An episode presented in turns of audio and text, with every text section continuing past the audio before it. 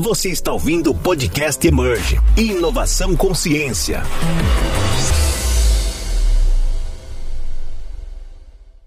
Sejam bem-vindos e bem-vindas a mais um Inovação Consciência, o podcast da Emerge, onde a gente está discutindo sobre investimento em negócios e tecnologias com base em ciência. Meu nome é Daniel Pimentel.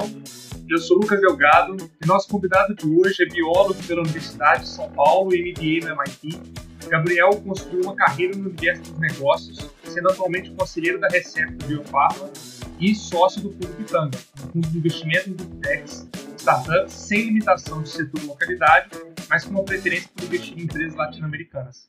Gabriel, seja muito, muito, muito bem-vindo e obrigado pela sua presença. Daniel, Lucas, obrigado pelo convite, pela oportunidade de estar hoje aqui conversando com vocês. É sempre bom falar com você, Gabriel, seja uh, aqui onde a gente consegue compartilhar, seja em momentos que a gente não compartilha, é sempre ótimo uh, poder bater um papo contigo. E, e, Gabriel, acho que a primeira pergunta que sem dúvida nenhuma vai surgir aqui, até pela sua formação, pelo menos uh, de graduação, né, é como que uma pessoa que fez um curso para ser cientista e se tornar cientista veio parar no mundo de negócios, de investimento, embora ainda assim em negócios de base científica, né? Mas como foi esse processo, essa transição? Foi bem interessante. Eu tenho é, uma família de, de, cientistas, né? Pelo menos meu pai é cientista, engenheiro físico, foi professor titular do Instituto de Física da USP, por muitos anos diretor científico da FAPESP, onde por lá criou programas super transformadores, né? Como projeto Genoma, o PIP, PIT. Eu sempre acompanhei, né, esse, esse trabalho, esse processo dele por lá. Eu tenho um irmão mais velho que, que se tornou médico, né, gastrocirurgião. Então, sempre vivi num ambiente aí de, de, de cientistas e, e, muito inspirado por eles. Então, é, daí, daí a minha escolha em, em cursar biologia. Né? Quando eu fui sair do colégio, cursei biologia é, lá tive uma oportunidade fantástica de fazer iniciação científica é, em bioquímica e biologia molecular de vagalumes no laboratório do, do professor Fernando Reinach, que na época era professor e pesquisador da USP, e hoje é meu sócio no, no Fundo Pitanga, e já é super curioso né, esse, esse encontro que nós tivemos lá atrás, e em paralelo acabamos fazendo um movimento para o mundo de, de investimentos e, e negócios. E é interessante que até antes de me formar, eu já saquei que eu queria fazer essa transição. Eu fui fazer estágio, né? E trabalhar num pequeno time que estava, na época, construindo a Endeavor aqui no Brasil, que é uma instituição dedicada a estimular empreendedorismo inovador. Eu fiquei cinco anos, acabei ficando cinco anos por lá, né? Terminei o estágio, me formei, fui efetivado, é, é, e fiz uma, um, um, ciclo muito bacana lá. Né? Tive a oportunidade de trabalhar com gente muito boa, inicialmente com a fundadora Marília Roca, depois com, com o diretor-geral que a sucedeu, que foi o Paulo Veras, fundador da 99 Táxi, então aprendi muito. E, e, e de lá eu decidi é, é, fazer um MBA. Então eu, eu, eu apliquei para um MBA e fui passar dois anos em Boston, né, é, no MIT, que foi uma experiência incrível, junto a um dos principais hubs aí de biotecnologia do mundo. Por lá eu tive a oportunidade de fazer estágios fantásticos, como por exemplo no grupo de Venture Capital é, da Siemens. E, e, ao terminar o curso, é, eu recebi uma oferta muito bacana de trabalho é, do The Boston Consulting Group, né, para fazer consultoria estratégica para grandes empresas. Era uma, era uma experiência que, eu, que, que me interessava muito, né, e acabei ficando cinco anos aqui fazendo esse, esse trabalho de, de consultoria. É, é, e vale mencionar né, que ao longo, em paralelo a esse, esse trabalho, desde 2005 eu vim é, trabalhando ao lado do, do meu pai né, na construção da Recepta Biofarma, né, que é empresa que ele é, fundou em 2005, né, e, e, em associação com o Ludwig Cancer Research. O, Pérez esteve num, num, podcast anterior com vocês, teve a oportunidade de contar a história, né, e e é uma empresa que a gente está muito motivado, né, com, com o progresso, com as perspectivas. É um ciclo longo, né, de biotecnologia. Acho que a gente vai poder falar mais sobre isso é, nessa conversa. Mas hoje a gente está no processo né, de, de, registro é, dos nossos primeiros imunoterápicos, né, que estão é, que demonstraram nos ensaios clínicos padrão de eficácia superior ao Keytruda, né, que é o anti-PD1 da Merck, o maior blockbuster do mercado farmacêutico para o tratamento de câncer. Então a gente está super motivado. E aí foi curioso, porque eu estava lá trabalhando em consultoria no, no, no, BCG em 2013, e quando tocou o telefone lá no, no, no PABX, me transferiram, era o Fernando Heineck me ligando, falando: Olha, Gabriel, estou aqui, montei esse fundo de venture capital chamado Fundo Pitanga para investir em empresas de deep tech. Queria te convidar para vir trabalhar conosco. E, e, a gente almoçou, conversamos muito, e, e era um sonho que, que ainda é, né, que eu já vinha amadurecendo na minha cabeça de trabalhar, juntar né, é, ciência com, com negócios e, e, tive essa oportunidade em 2014, em 2013 com o convite do Fernando e aí no início de 2014 eu, eu me juntei a ele é, para tocar o tocar o fundo que é onde estou até hoje. Gabriel, e, e, inclusive aprofundando aqui no Pitanga enquanto fundo mesmo, vocês, vocês têm um modelo super legal e super adaptável. Se você pudesse explorar para a gente tanto esse modelo quanto o que, que vocês estão buscando e essa boa nova aí do, do Pitanga 2, né? Perfeito, Daniel. Começar pela, pela pergunta do que, que a gente busca. Então, a gente busca projetos que sejam baseados em tecnologias radicalmente inovadoras, idealmente patenteáveis, de preferência aí plataformas tecnológicas que permitam o desenvolvimento de mais de um único produto. A gente busca empresas com projetos com potencial de mercado muito grande, idealmente global, e que tenham por trás cientistas empreendedores que conheçam profundamente a tecnologia e que tenham também uma boa visão da oportunidade de mercado. E por fim, a gente busca cientistas empreendedores, aqui é, é importante também, que estejam dispostos a se dedicar 100% à empresa. Sabemos que, que essa decisão pessoal de empreender não é fácil, mas nós só ficamos confortáveis em investir em times que estejam é, dispostos a arriscar suas carreiras no projeto. É, então, passando para a sua pergunta sobre o modelo do Pitanga, a gente realmente pensou o Pitanga, na verdade, nós pensamos no modelo do Pitanga é, de forma a, a, que ele pudesse se adaptar bem a um ecossistema que ainda está em maturação, que é o caso do nosso ecossistema de Deep Tech é, aqui no Brasil e na América Latina. Então, nós temos uma estrutura super enxuta, né, muito econômica, um time pequeno, de duas, três pessoas com background científico, experiência em projetos de inovação tecnológica. A gente trabalha com um grupo selecionado de investidores, pessoas físicas pacientes e dispostos a correr riscos mais altos. É. Aí uma diferença importante do, do Pitanga para outros fundos, a gente não tem prazo para investir nem para desinvestir. Então, não tendo prazo para desinvestir, a gente consegue acomodar períodos mais longos de maturação típicos né, de projetos de inovação tecnológica.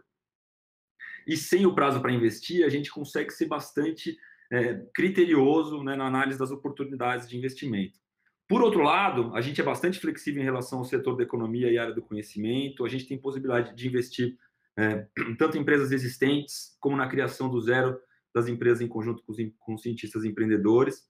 É, como eu cheguei a mencionar para vocês, antes de investir, a gente costuma trabalhar quatro mãos com os fundadores na estruturação dos planos de negócio, independente de se no final das contas a gente vai investir, a gente está é, tá disposto a trabalhar quatro mãos, ajudar, e se for o caso de no final o empreendedor é, captar com outro investidor não tem problema, é, é, mas a gente acha que é importante esse processo né, de trabalhar quatro mãos, de construção do projeto, e, e, e obviamente é, com o objetivo de, de, de, nós investirmos e trabalharmos junto com esses empreendedores. E, por fim, quando a gente investe, a gente gosta de ter participação relevante na empresa e contribuir com a gestão por meio da participação no corpo de administração.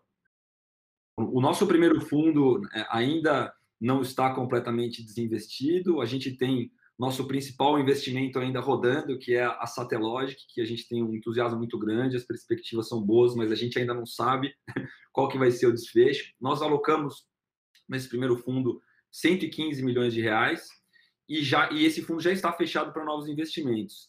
E a boa notícia é que esse é, no ano passado, na verdade, a gente é, é lançou o nosso segundo fundo, o Pitanga Redux. Ele já está ativo desde junho é, de 2020 e, e, e, nós estamos ativamente buscando oportunidades de investimento. O fundo tem a mesma filosofia, praticamente a mesma base de investidores do primeiro fundo, com algumas, é, algumas novas, alguns novos investidores que entraram. É, o Fernando Heineck segue como investidor, mas ele tem um papel um pouco diferente nesse fundo. Ele deixa de, de ser gestor e assume um papel de, de senior advisor, está me apoiando bastante na análise das oportunidades e vai nos apoiar na gestão das futuras investidas.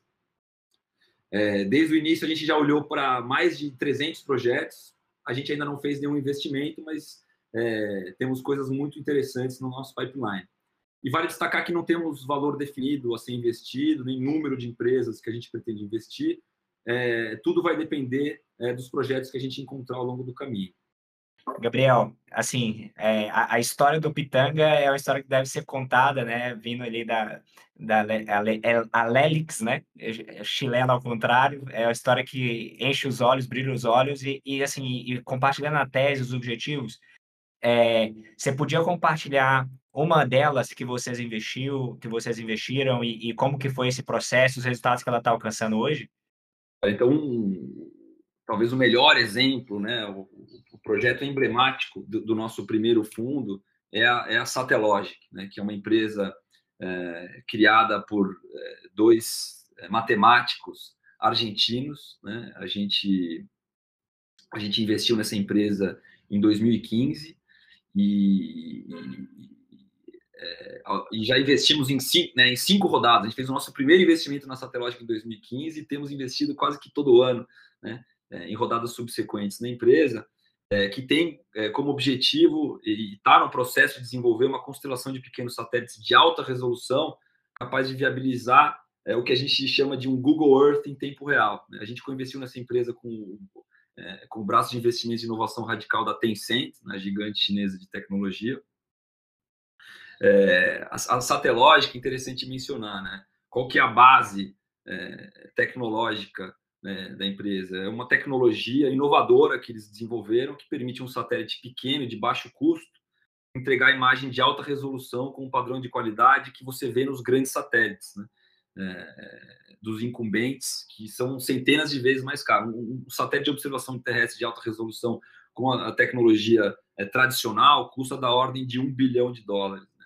Os, os, nossos satélites da, da Satellogic custam é, em órbita da ordem de um milhão de dólares. Então, eles são mil vezes mais baratos do que os satélites convencionais e entregam uma qualidade, né, de uma performance, uma qualidade de imagem, de resolução muito próximo a, dos, a desses satélites. Então, é, um, é, é realmente transformador do ponto de vista tecnológico. É interessante né, que com, com essa plataforma tecnológica, é, além de oferecer preços competitivos para o mercado tradicional e atual de observação terrestre, que é dominado por governos, né? os governos são os grandes clientes de, de imagens de satélite, um custo super baixo, né? É, viabiliza, e é esse o, o grande plano da Satellogic, a construção de uma grande constelação de centenas de satélites que seja capaz de remapear a Terra inteira com alta resolução e alta frequência. Né? É o que a gente chama de uma espécie de Google Earth em tempo real, algo que ainda não existe e que a gente acredita que tem um potencial gigantesco né, para é, é, empresas né, é, envolvidas em infraestrutura, energia, agricultura, meio ambiente, uma infinidade de outras aplicações que a gente não consegue nem imaginar. Né? Então, a empresa está indo muito bem, né, tem perspectivas super promissoras. Né? A gente passou um, um ciclo de cinco anos é, de pesquisa e desenvolvimento pura mesmo, quando, gente, quando nós investimos, eles tinham um satélite em órbita que não tinha câmera e tinha um com câmera aqui é, em, testado em laboratório. É, no ano seguinte, no primeiro ano depois do investimento, eles colocaram o primeiro satélite em órbita e não funcionou. Né? Foram cinco iterações até a gente chegar ao modelo de satélite que nós temos hoje, que é plenamente funcional, qualidade comercial. E o ano passado a gente lançou um, um foguete dedicado com 10 satélites e hoje chegamos a uma constelação de 12 satélites. Né? Então, a Satellogic já tem hoje é, a maior capacidade de captura de imagem de alta resolução é, no mercado mundial. Então, a gente tem está é, muito animado com isso. Já estamos entrando em fase comercial, fechando os primeiros contratos.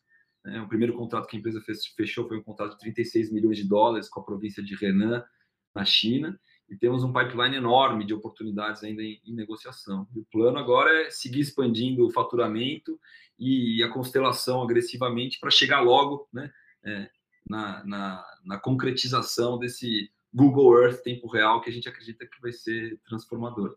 Só ia comentar que eu, eu ficaria assim até uh, assustado se fosse de primeira, né? Se tivesse lançado a primeira e tudo em plenitude, eu falar alguma coisa dessa história não está sendo contada, né? Exato, e é super difícil, né? Você, em tecnologia espacial, porque você monta tudo aqui, coloca num foguete, quando você coloca lá em cima, tudo que é mecânico não tem mais o que fazer, né? Você consegue fazer é, modificações no software, né?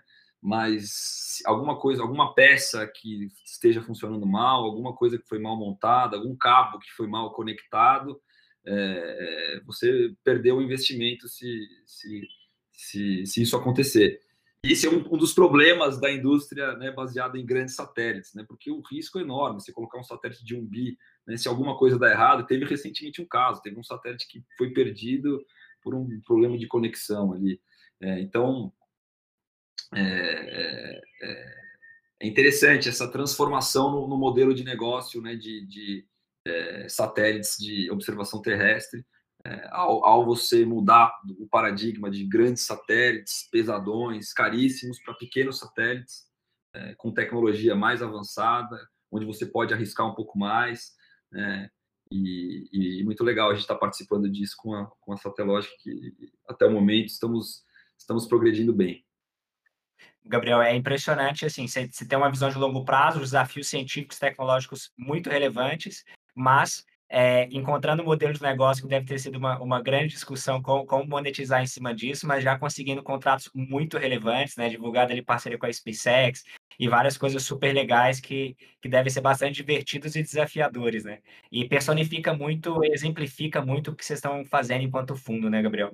E aí, até, até no, no, no sentido assim, vocês analisam muitas tecnologias, muitos decks chegam até vocês, é, e tem todo um processo de análise e, e, que convergem ou não convergem com a tese de vocês, né? E até para os cientistas que nos ouvem, assim, o que que, o que que eles saltam aos olhos na hora de analisar uma tecnologia, uma proposta de valor em cima de uma tecnologia com base em ciência, né? A, a maturidade dela, em que ponto ela está. Você comentou brevemente sobre a propriedade intelectual, o potencial global, é, o corpo de cientistas que está fazendo parte dali. Assim, o que, quais são os pontos-chave que vocês, ao analisar um negócio para ser investido, Gabriel? É, você comentou no, no, primeiro fundo, a gente analisou duas mil empresas. Né? A gente, dessas duas mil, eu diria que umas 20 a gente é, mergulhou em, em, análise e conversas mais profundas e, e, chegamos a negociar alguma coisa, mas no fim nós fizemos apenas três, é, três investimentos né? em três empresas, uma empresa de inteligência artificial no Uruguai, uma empresa de é, controle avançado de processo industrial é, brasileira, que foi um projeto bem sucedido. Nós acabamos vendendo a nossa participação nessa empresa para a Ambev e, e, e a Satellogic, que foi o, o terceiro projeto e um projeto onde a gente até agora alocou a maior parte dos recursos do fundo. E eu diria para vocês que é, você definiu bem, são esses, são esses elementos que a gente olha. Né? Então, a gente busca inovação é, genuína, né? então a gente está procurando algo que seja é, é, mundialmente novo, né? então não, não, buscamos empresas que estejam fazendo inovação incremental é, ou uma localização, né? É, uma tropicalização de uma tecnologia já existente lá fora e ao mesmo tempo empresas que estejam buscando ou tecnologias que têm um potencial de mercado muito grande, de preferência global. Né? Então, é, também não buscamos, é, normalmente não, não nos é, despertam tanto interesse aqueles projetos voltados ao mercado brasileiro, é, com, com, impacto regional. Idealmente, a gente quer aquilo que seja mundialmente inovador e que tenha um potencial de mercado global. Obviamente, importante que por trás disso tenha um time né, de cientistas forte, que tenha passado muitos anos né, eh, desenvolvendo e trabalhando com, com essas tecnologias. É, não, não nos, é, para nós não é tão importante que sejam super versados em, em, negócios, o importante mesmo é que entendam muito bem a tecnologia deles e como essa tecnologia pode né, se inserir, transformar é, mercados. E, e, a ideia é que nós, como, como fundo, possamos né, apoiá-los nesse processo de, de, construção da empresa e de tomada de decisões ao longo do processo empreendedor, normalmente por meio da, de participação no, no conselho de administração. Agora, é interessante mencionar que a gente gosta de trabalhar com os empreendedores na construção dos, dos planos de negócio desde antes, né? Quando a gente começa é, as conversas, a gente é, se mete a adaptar e gosta de ajudar na construção desses planos de negócios de forma a, a torná-los é, é, mais realistas, né?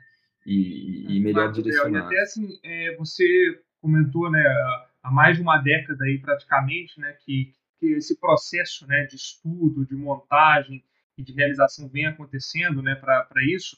E uh, especialmente vocês focados na, na aqui na, na, América Latina, preferencialmente, né, que tem esse foco, até pelos cases que vocês colocaram.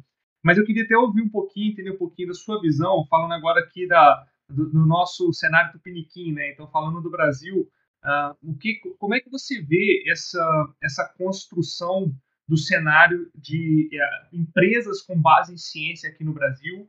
Uh, e como você vê a questão também do próprio investimento, de como o capital tem se mobilizado aqui e fora do país, e, e quais as questões, inclusive, que você chamaria atenção aqui para o país em relação a esse, a esse modelo de investimento, a esse tipo de negócio? Olha, eu vejo, eu acho, vejo como desafiador, né? A gente tem um, um, um ecossistema que ainda é, é incipiente, né? De inovação tecnológica, inovação radical. Se você pega como exemplo de biofarma, né? a gente tem é, uma indústria farmacêutica nacional é, que está avançando nesse sentido e vocês têm um, um papel importante, né? De, de ajudá-los nesses programas de inovação aberta e tudo que tudo que vocês têm, têm feito. É, mas é uma indústria nacional farmacêutica ainda voltada ao mercado local, que investe pouco em projetos de inovação radical, tem como foco né, transferência de tecnologia, inovação incremental. Com isso, o que acontece? Elas acabam formando poucos profissionais com experiência é, em inovação, que são, seriam potenciais empreendedores no futuro. É, são empresas que ainda têm um apetite pequeno para acordos de co-desenvolvimento e licenciamento junto às startups a gente tem uma cadeia como um todo, né, de é, biofarmacêutica sem experiência em inovação, então mesmo os médicos, os hospitais, as CROs, a Anvisa não tem exposição a testes, testes pré-clínicos, é, testes de fase 1 e fase 2, tem pouca experiência com isso. É, a gente tem fontes públicas e grants disponíveis super interessantes, né, e, e importantes para os empreendedores de inovação, o PIP da FAPESP é um deles, mas que, por outro lado, ainda são de difícil acesso, demorados para você conseguir, né? os prazos de avaliação e concessão são longos, os valores muitas vezes podem ser pequenos para necessidades de projetos de biotecnologia, por exemplo. E a gente ainda não tem no Brasil uma massa crítica de cientistas e empreendedores com, com projetos inovadores e ambiciosos. Né? A gente acaba tendo muitos projetos, como eu mencionei para vocês, né? É, dos casos de empresas que a gente não se interessa, né? projetos pouco conectados às demandas da indústria farmacêutica internacional, no caso de biofarma, é, muitos com um escopo muito limitado, né, focado em um único produto, vis-à-vis -vis, é, uma plataforma, né, onde você consegue ter mais chances de sucesso. É, é a gente encontra ainda é, muita dificuldade em, nas empresas em fazer a transição. É, aí, aí olhando um pouco para os empreendedores, né, em fazer a transição de uma carreira acadêmica ou corporativa para aqueles que trabalham em P&D de empresa para um projeto empreendedor, né? É difícil é, é, até do ponto de vista pessoal, né? Fazer esse movimento e mergulhar de cabeça é, na tomada de risco.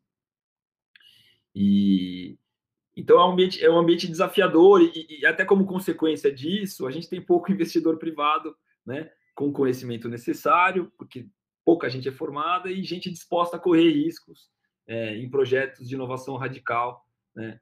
É, então acaba sendo um, um, ciclo um ciclo vicioso, né? Difícil de difícil de romper. Não, eu é só aproveitar para fazer já um gancho, porque é, você comentou especificamente até assim um pouco, falou um pouco da indústria farmacêutica, mas enfim, em outras, né, indústria de alimentos, no agro, energia e tal, a, a gente tem é, é, essa essa entidade, né, entidade empresa posicionada no meio desse caminho. Eu queria até saber de você, assim, tá, até como um fundo de VC, como você enxerga a, a importância ou qual é o papel das corporações nesse processo de alavancar a inovação de base científica, assim. Como é que você vê elas uh, nesse, nessa cadeia como um todo? Ah, eu acho que é fundamental, né? Desde, é, como eu havia, havia comentado, né? Uma vez que ela faz pesquisa e desenvolvimento internamente, ela forma gente, né, profissionais que podem, é, em algum momento, né, gerar uma spin-off e podem se tornar empreendedores. é, eles podem fomentar por meio dos seus programas de é, corporate VC. A gente tem um histórico lá da Votorantim, novos negócios, e, e tem outros surgindo aí, super importantes né, para fomentar. O, o, corporate VC traz um, um componente de, de, conhecimento super profundo né, da, da indústria. É, e, e, no papel de, de parceiro né, de, de co-desenvolvimento ou licenciador de tecnologias, né, que também é super importante para fomentar, financiar né, o, o, desenvolvimento tecnológico, é, ainda que esse, esse, desenvolvimento esteja ocorrendo numa startup, e por fim, como, como comprador né, de, de, de empresas, né, que também é algo que, que faz, a, faz a roda girar e faz o, o ecossistema é, se tornar mais atraente para novos empreendedores. Então, é, o papel das corporações é, é, fundamental e a gente precisa, acho que é, fortaleceria muito né, o, o ecossistema local aqui, é, essa, uma participação cada vez maior né, das, nossas, das nossas empresas e um olhar, né, e acho que isso passa muito por, pra, por elas terem um olhar global, terem um olhar inovador, então acho que passa muito também por uma, é, uma reflexão interna de, de, de, de, quais as ambições dessas empresas, né? Eles pensarem grande e ao pensar grande eles vão ter uma pressão por inovar e nessa pressão por inovar eles vão ser, vão ser estimulados a, a, a se relacionar com, com, com as startups. E...